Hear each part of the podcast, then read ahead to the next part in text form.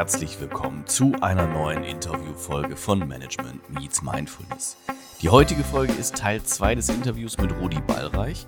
Solltet ihr Teil 1 noch nicht gehört haben, dann empfehle ich euch jetzt nochmal zurückzuspringen und euch die vorherige Folge anzuhören. Bei dieser Folge ist es ganz, ganz wichtig, dass ihr bis zum Schluss dabei bleibt, weil der Rudi haut am Ende einen echten Kracher raus. Also da gibt es was zu gewinnen und ich sage euch, das ist ein echt dickes Ding. Lasst euch das nicht entgehen.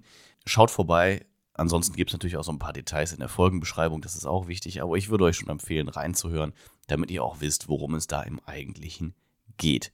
Jetzt will ich gar nicht viel erzählen. Wir haben einen spannenden zweiten Teil. Wir erfahren so ein bisschen was über Rudis Werdegang und so. Also hört rein, viel Freude mit Rudi Ballreich.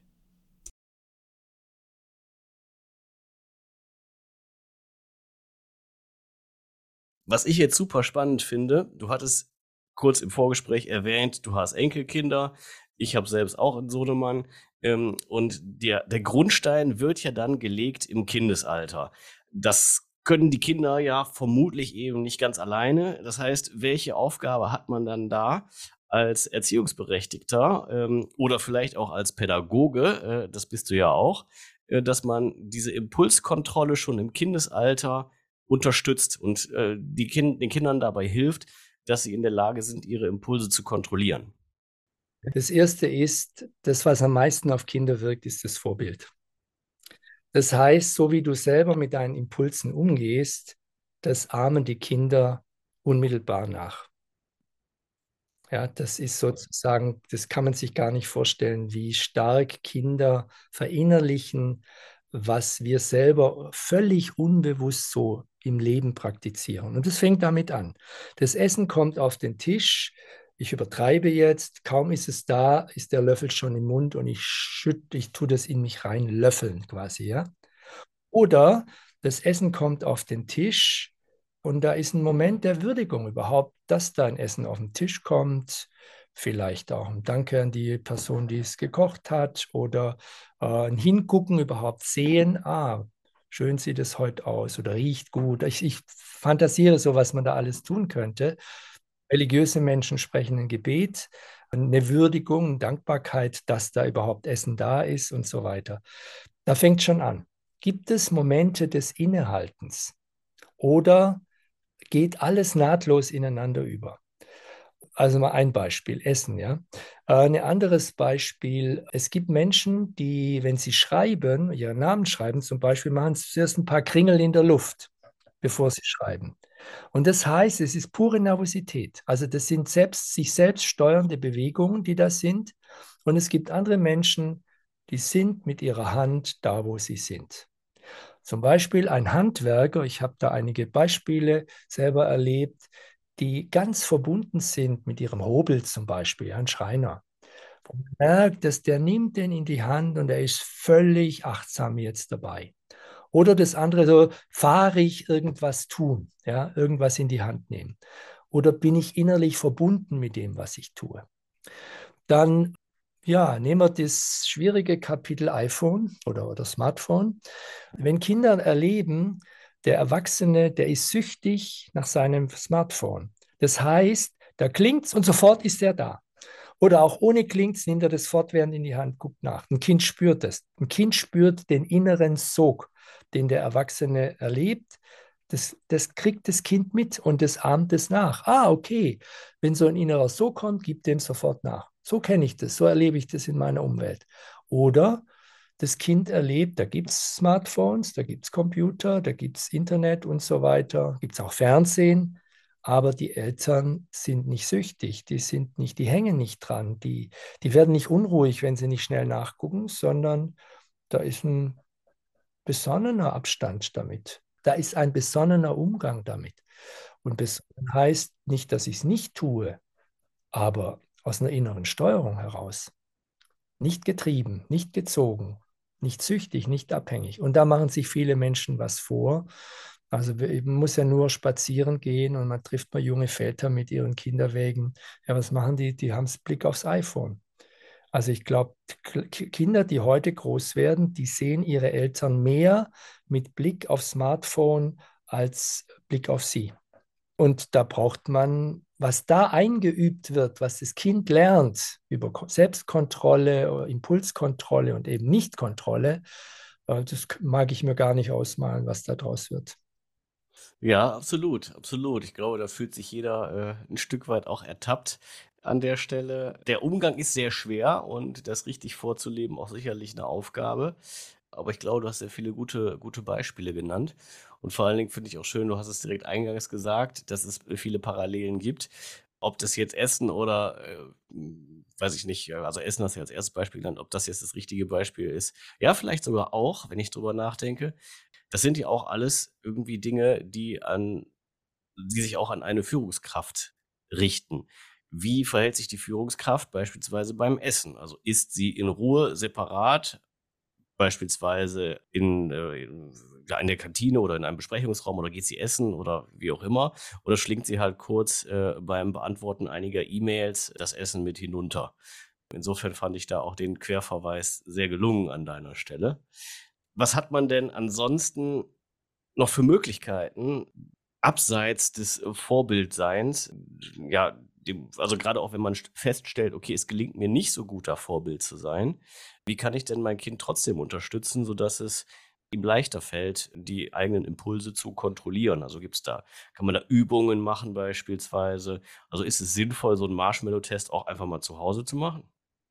Naja, den machst du ja fortwährend. Du musst ja nur, du musst ja, das Kind weiß, wo die Schokoladentafeln sind oder die Süßigkeiten sind. Und dann dann fängt es schon an. Kriegt das Kind sofort, wenn der Impuls kommt, kriegt es das sofort? Oder gibt es das, gibt es Regeln auch, ja? Wie viel? Ist irgendwann auch Schluss? Gibt es manchmal vor dem Essen auch nichts, das klar ist, du, wir essen gleich, jetzt kriegst du nicht vorher Süßigkeiten. Also für das Kind, glaube ich, ist das Entscheidende, gibt es da Klarheit, gibt es klare Regeln, gibt es eine Struktur, in der ich mich bewege und, Achtung, halten sich die Erwachsenen auch daran. Also wenn da eine Diskrepanz ist, vom Kind wird was verlangt, aber das Kind sieht, wie die Mutter selber oder der Vater selber sich da noch schnell was reinstopft, sozusagen, oder wenn das auch die Zigarette ist, wenn die aus Suchtdruck angezündet wird, das Kind sieht das und das Kind erlebt und spürt und fühlt den inneren Druck, erlebt das Kind unmittelbar und die, die Erleichterung, wenn die Zigarette dann an ist und der Rauch runtergesogen wird und so weiter. Also, was kann man tun? Ich finde klare Regeln, das gilt aber auch für Unternehmen, dass das, was ich sage, was ich von den anderen verlange, dass ich das selber auch tue. Äh, und damit meine ich jetzt nicht, dass das Kind keine Süßigkeit kriegen soll. Es geht darum, kann das Kind seinen inneren Drang, den Wunsch, den Zog wird es sozusagen unmittelbar befriedigt, sofort, oder wenn das Kind dann schreit oder beim zweiten Mal schreit, kriegt es das, oder gibt es Klarheit?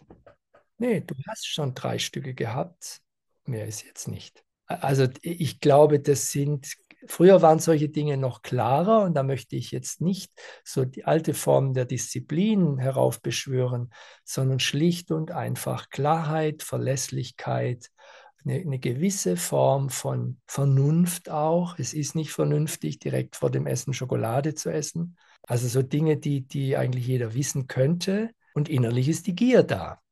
Wie gehe ich mit der Gier um? Mit der eigenen und dem beim Kind oder bei den Kindern. Und gibt es in der Familie Rituale im Sinne von Regeln, die, die klar sind, in, der ich, in denen bewege ich mich. Und dann kann ein Kind sich darauf einrichten und ähm, ja, und lernt, wir alle halten uns an Regeln. Und die sind verabredet. Man kann auch über Regeln reden, wenn die Kinder dann älter sind, kann auch aushandeln, so. All das gehört dazu, aber das, das, ja, das eine ist quasi die Regeln, wie man das Leben regelt, und das andere ist das, was aus dem Hot System kommt an, an, an, an Wünschen, an Antrieben und so weiter dass man da ein, eine Form findet, dass das Leben aus einer Selbststeuerung heraus geschieht. Und das heißt auch, dass ich die Impulse zulasse. Ja? Also ich möchte nicht falsch verstanden werden. Es geht auch um Spontanität, es geht auch um unmittelbar emotional sein zu können. Unmittelbar emotional heißt aber immer noch, da ist ein überschauendes, eine begleitende Bewusstheit da. Denn ohne das weiß ich nicht, ob die Emotion, der ich jetzt freien Lauf lasse, ob die heilsam ist oder nicht heilsam. Also es geht, um auf den Eingang zurückzukommen, es geht um diese überschauende Bewusstheit, Besonnenheit auch genannt, die es gilt zu entwickeln. Und das ist diese Selbststeuerung von innen heraus, das zu entwickeln. Sehr schön, vielen Dank. Da schließt sich der Kreis dann auch wieder. Ich habe halt beim Blick auf deinen Lebenslauf gedacht, auch da schließen sich irgendwie ein Stück weit wieder Kreise.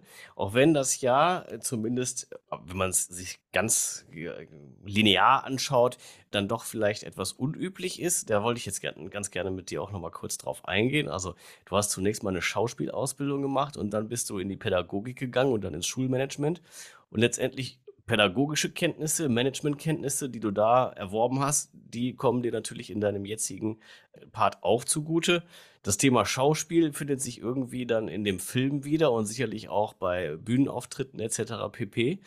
Ist das auf dem Reißbrett entstanden oder wie, wie hat sich dein Leben denn da entwickelt und wie funktionieren die einzelnen Dinge ähm, zusammen? Profitierst du davon, so wie es zumindest auf den ersten Blick her scheint? Ja, sehr. Also die Schauspielausbildung war eigentlich damals, als ich das gemacht habe, mehr motiviert. Ich wollte in der Welt verändernd wirken. Also das heißt, es war so in der Nach-68er Zeit und da war ich sehr ja, wie soll ich sagen, impulsiert davon, die Gesellschaft zu verändern, merkte aber, ich muss mich verändern. Ich muss bestimmte Dinge lernen, lebendiger werden, reden können und so weiter. Das war eigentlich mein Antrieb für die Schauspielerei. Und was ich dann daraus gemacht habe, war auch mehr Schauspielpädagogik. Also ich habe inszeniert, ich habe einen Zirkus gegründet, Jugendzirkus, also einen erlebnispädagogischen Zirkus, habe da viel unterrichtet, äh, auch große Zirkusveranstaltungen, Zirkustheater, Inszenierung gemacht mit 140 Teilnehmern und so weiter. So, das, das war sozusagen das Element. Und als ich dann begann, äh, in Unternehmen zu arbeiten, habe ich natürlich verschiedene Ausbildungen gemacht und auch noch ein Masterstudiengang. So, das äh, hat dann dazu geführt, dass ich zunächst mal sehr kreativ gearbeitet habe. Also zum Beispiel, weiß ich noch, bei Bosch ähm, ging es darum, Trainings zu entwickeln, kreative Workshops zu gestalten, also Kreativität in Workshops zu, anzuregen. Oder Großgruppen, äh, mit 100, 200 Leuten. Das dass Zukunftsentwicklung stattfindet, sogenannte Zukunftskonferenzen. Solche Dinge habe ich gemacht und das waren eigentlich immer auch Inszenierungen, also wo mir das sehr zugute kam, was ich da gemacht habe. Und jetzt heute äh, ist es mir sehr wichtig, das Thema Denken, kreatives Denken, systemisches, vernetztes, ganzheitliches Denken in Unternehmen zu bringen oder bei Führungskräften anzubringen. Und da hilft mir das ungemein, weil ganzheitliches Denken geht eigentlich gar nicht, wenn ich das nur mit dem abstrakten Verstand mache. Dazu brauche ich ganz viel von Einfühlung, quasi in Situationen mich einzufühlen, hineinzudenken, einzusteigen und mit Fantasie wie innerlich nachzubilden, die Situation. Weil die Ganzheitlichkeit sehe ich ja nicht mit Augen, ich muss die innerlich schaffen. Und für dieses Schaffen, da muss ich sagen, hilft mir das, was ich so künstlerisch gemacht habe, un ungemein. Ich habe jetzt ein Forschungsprojekt gehabt, Mindfulness im Denken ging es darum, quasi wie gelingt es, das Innehalten und diese begleitende Bewusstsein in Denkprozessen zu entwickeln. Und ja, und da bin ich jetzt gerade noch mittendrin, auch Produkte zu entwickeln mit einem Kollegen zusammen.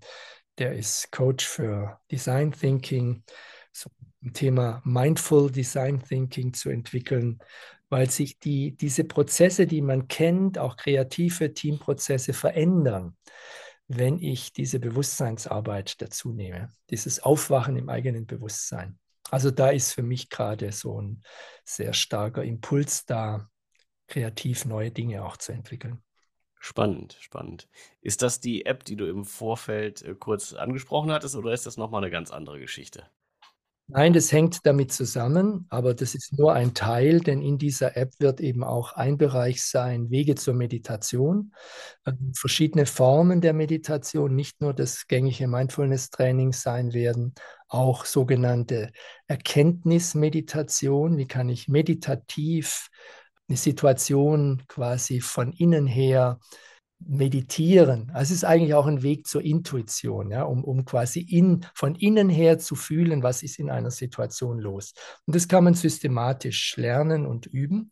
So eine Sache. Und das andere wird eben ein ganzer Bereich sein, wo es um E-Learning geht. Also Learning Journeys, wo man quasi Anleitungen hat für Führungskräfte vor allem, äh, Situationen zu verstehen, in Situationen einzutauchen, kreative Ideen zu entwickeln oder in ein vernetztes Denken zu kommen und so weiter. Also das hat auch mit der App etwas zu tun, aber zunächst mal ist es auch eine Entwicklung von E-Learning-Programmen. Sehr spannend, sehr spannend. Ja, dann würde ich gerne noch mal wissen, wie kam es denn zu dem Dokumentationsfilm From Business to Being? Ja, das, da sind wir genau beim Thema. Also, ich äh, war über viele Jahre in in einer Beratergruppe, internationalen Beratergruppe, die sich einmal im Jahr eine Woche getroffen hat und trifft sich immer noch. Und ich war da 2008, war das im Management-Team dieser Gruppe, also dem Vorbereitungskreis, der immer die nächste Konferenz vorbereitet und so.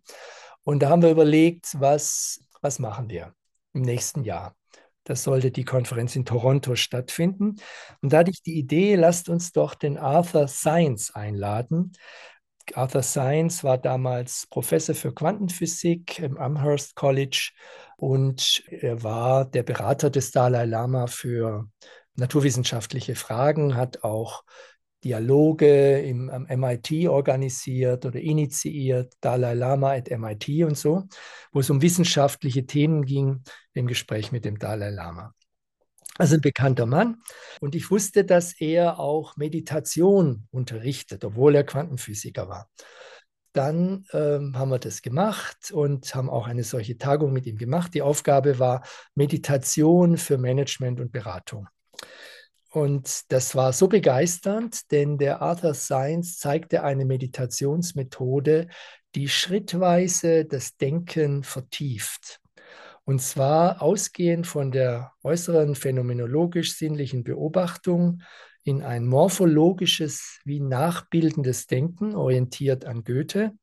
Er ist auch Goethe-Forscher, hat da wichtige Veröffentlichungen gemacht dazu, der Arthur Science und dann das Ganze vertieft in ein feldorientiertes Fühlen, quasi das Kraftfeld einer Situation zu fühlen und dann noch tiefer einzusteigen, wie die Situation aus, einem, aus einer Position des Drinseins, also nicht getrenntseins, zu erfahren und, und aus diesen schrittweisen Vertiefen heraus und zwar in meditativen Schritten, also inneren, innerlich meditativen Schritten heraus zu verstehen. Besser gesagt, zu erfahren, was ist in der Situation los.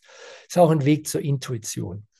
Also wir waren alle ganz begeistert und sagten, das sollten wir nochmal machen mit dem Arthur Science. Und dann haben wir ihn gefragt, dann sagte er, ah nee, er hat so viel zu tun, das wollte er eigentlich jetzt nicht nochmal machen. Es sei denn, er wäre bereit, aber nur, wenn wir uns verpflichten auf dreimal, also drei Jahre, und wenn wir das Ganze als Forschungsprojekt begreifen, nämlich Methoden zu entwickeln für Management und Beratung.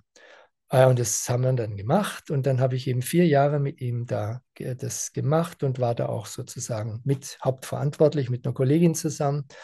Und naja, und am Ende der Zeit war es so, der Arthur Science hat Parkinson gekriegt und irgendwie dachte ich dann, hm, wer weiß, wie lange er das noch so machen kann. Und mir das Ganze so wertvoll war, was er entwickelt hat, dass ich dachte, wir müssen das irgendwie dokumentieren. Und dann habe ich gedacht, wir machen eine Veranstaltung oder ich organisiere eine Veranstaltung, die wir filmen. Also habe ich ihn gefragt, ob er dazu bereit wäre. Ich würde Führungskräfte einladen. Wir machen da eine Konferenz. Ah, eine Konferenz, einen Workshop. Gut, haben wir geplant. Und dann habe ich eben geguckt, wer kann das filmen. Und da bin ich dann eben auf den Julian Wildgruber aufmerksam geworden. und der junger Filmemacher. Und ja, wir haben angefangen, dann da eine Produktion aufzubauen. Also wie können wir das Ganze filmen? Und ja, dann, wie es halt so ist, Filmemacher haben ihre eigenen Ideen. Ja, nee, nur so einen Workshop aufnimmt, das guckt ja keiner an. Wir brauchen da Stories, also du reist da an und brauchen wir noch Führungskräfte, die wir irgendwie porträtieren, deren Not mit Burnout und so weiter. Und also müssen, wir brauchen verschiedene Stories und der Arthur Science ist eine Story dabei. Also mein ursprünglicher Impuls wurde dann, ist eine Story unter mehreren und so entstand dann dieser Film, der zunächst mal, ja, so und so viel Geld brauchen wir okay, dachte ich, ja, das kann man irgendwie finanzieren, aber wie es dann so ist, also wer mal einen Film gemacht hat, der weiß, das ist Ich habe dann fortwährend irgendwie wieder Geld organisiert und selber Geld reingegeben, was ich nicht wollte ursprünglich so. Also jedenfalls haben wir den Film dann fertiggestellt und der war, ist recht erfolgreich. Also hat auch im Dogfest Festival in München einen Preis gewonnen und äh, läuft jetzt auch in Prime Video und so weiter. Also so von dem her ist ein, glaube ich, ein schöner Film über Stress, Burnout und die kulturellen Muster in Führung und Organisation und gleichzeitig über die Chance von Mindfulness. John Kabat-Zinn macht mit, aber auch Tanja Singer, Neuropsychologin, die in Deutschland viele Forschungen gemacht hat, eine Professorin. Und aber auch Otto Scharmer, Götz Werner, der Gründer von DM Drogeriemarkt, ist mit dabei und so. Also glaube ich, ein Film, der sehr zu Herzen geht, ja, weil er die Not zeigt, aber gleichzeitig auch Chancen zeigt, die eben darin liegen, Mindfulness in Organisationen zu bringen. Ja, sehr spannend klingt der Film. Ich werde mir auf jeden Fall anschauen. Das habe ich ähm, jetzt zeitlich im Vorfeld leider nicht mehr geschafft. Aber ähm, interessiert mich auf jeden Fall sehr, was ihr da gemacht habt. Du bist zwischendurch auch schon über die Begriffe Workshop und Konferenz etc. Äh, gestolpert. Was ist denn mit der Mindful Leadership Konferenz? Da bist du ja auch beteiligt. Ja, das ist sozusagen eine der Folgen durch diese Beschäftigung mit Arthur Science und Meditation in, in Management und Beratung. Hatte ich eben die Idee, die Menschen, die an diesen Themen arbeitet, arbeiten, Bewusstsein in die Führung zu bringen oder Bewusstheit, diese begleitende Bewusstheit, die einzuladen in eine Konferenz und dass die berichten, was macht ihr dein Unternehmen, was macht ihr anders. Und da habe ich 2015 eben die erste Mindful Leadership Konferenz in Stuttgart organisiert. Da war Götz Werner, der Begründer von DM Drogeriemarkt, auch dabei aber auch ein Professor aus, aus der Schweiz, der sozusagen ein hoch innovatives Unternehmen hat, äh, die sozusagen, so, er ist selber Mitbegründer des Supercomputers. Also ich habe da Leute zusammengebracht, die gar nicht nur aus der Mindfulness-Ecke kamen, sondern von ihren Forschungen her oder von ihrer Praxis her Dinge in die Welt gebracht haben, die eben sehr nahe waren zu Bewusstheit und Kreativität. Und äh, diese Mindful Leadership Konferenz hat sich dann fortgesetzt. Wir machen dieses Jahr die achte Konferenz, denn ab der nächsten 2016 äh, fand sie in Zusammenarbeit mit der Universität Wittenherdecke statt und oft auch an der Universität. Dieses Jahr 2023 ist wieder an der Universität vom 22. bis 24. Juni. Und da war immer ein anderes Thema. Und mal ging es um Gesundheit in Unternehmen, mal ging es um Stress, äh, mal ging es um Organizational Mindfulness, also das heißt Forschungen zum Thema The Mindful Organizing. Das ist gar nicht von Meditation her verstanden, sondern Hochleistungsorganisationen wie ein Kriegsschiff oder Astronauten oder sowas oder auch im, in der Flugzeuge, in der Kabine, die sind darauf angewiesen, dass bestimmte Dinge mindful geschehen, sonst funktioniert das nicht. Und da hatte ich einen Astronauten eingeladen, einer von der Lufthansa hat erzählt, wie werden die Piloten und die Cabin Crew ausgebildet und so weiter. Und jetzt dieses Jahr ist das Thema Mindfulness und die Kunst, Zukunft zu gestalten. Also das ganze Thema Transformation, Zukunftsfähigkeit und da Spannend. wird zum Beispiel eben der Oberbürgermeister von Wuppertal, der war vorher Professor und einer der bekanntesten Innovationsforscher oder Transformationsforscher, muss man eigentlich sagen, Uwe Schneidewind, hat ein dickes Buch geschrieben, Die große Transformation eigentlich der Gesellschaft, wird das als Eröffnungsvortrag halten. Und dann wird es aus vielen Unternehmen, Siemens, Bosch, Mercedes, kleinere Unternehmen, eine Universität, eine Hochschule, ein Krankenhaus, die werden berichten, wie sie Mindfulness, welche Rolle Mindfulness spielt bei der Kunst, Zukunft zu gestalten oder Transformation zu gestalten. Ja, und das ist vielleicht noch wichtig und interessant. Von all diesen Konferenzen gibt es Filmaufnahmen. Also wir haben das alles aufgenommen und ich habe auch eine Videothek entwickelt, die man quasi so ein kleines Netflix, so, so will, wo man, wo man all diese Dinge angucken kann. Und das ist ein sehr, sehr schönes Archiv, weil da richtig tolle Leute da waren. War auch Otto Scharmer da, aber auch andere Koryphäen aus, aus USA von Universitäten. Vor allem aber eben Berichte aus Organisationen, die es sehr, sehr wertvoll machen.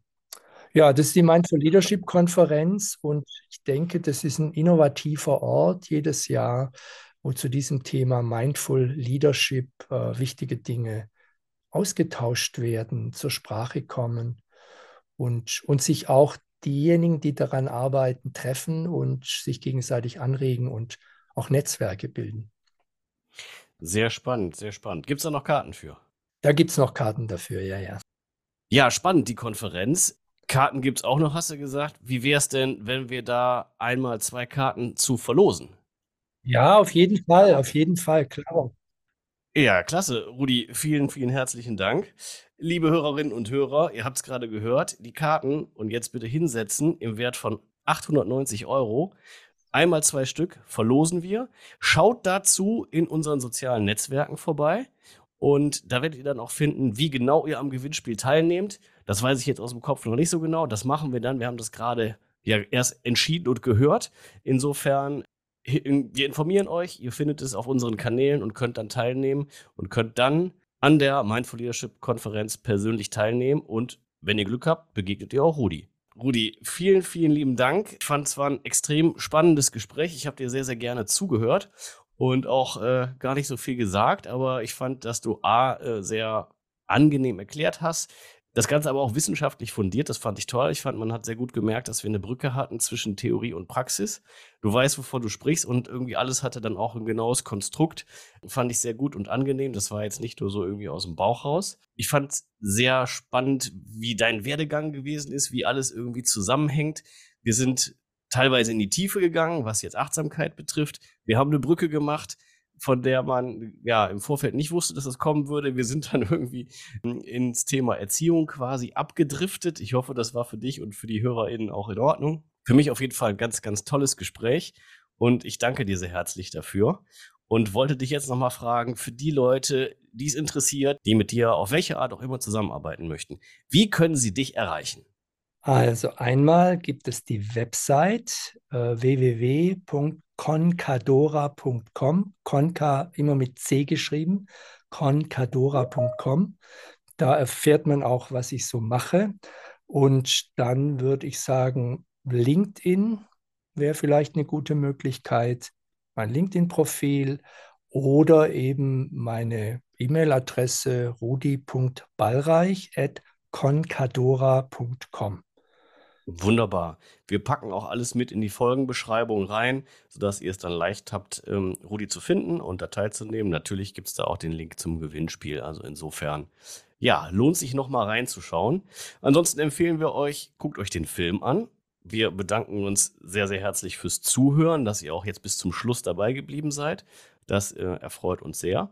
Und vergesst nicht, den Podcast zu abonnieren. Vergesst nicht, bei Rudi vorbeizugucken, bei uns in den sozialen Netzwerken Hinterlasst Herzen, Sterne für die Folgen, für den Podcast, für die sozialen Netzwerke. Und Rudi, vielen Dank. Möchtest du noch ein kurzes Abschlusswort an die Hörerinnen und Hörer richten? Ja, also liebe Hörerinnen, liebe Hörer, es freut mich, wenn ihr Interesse habt an dem Thema und äh, freut mich, wenn wir uns begegnen, entweder Social Media oder vielleicht auch bei der Konferenz oder bei anderen Gelegenheiten. Und ich möchte mich vor allem auch bei dir, Philipp, bedanken für die Fragen und für das Gespräch und überhaupt für das Interesse, dass du mich da gefragt hast. Vielen Dank. Herzlichen Dank, Rudi. Ja, das war's für heute. wie gesagt, vielen Dank fürs Zuhören. Ich hoffe, wir sind demnächst wieder ein bisschen regelmäßiger auf Sendung. Bleibt auf jeden Fall dabei. Bis bald und auf Wiederhören. Das war Management Meets Mindfulness.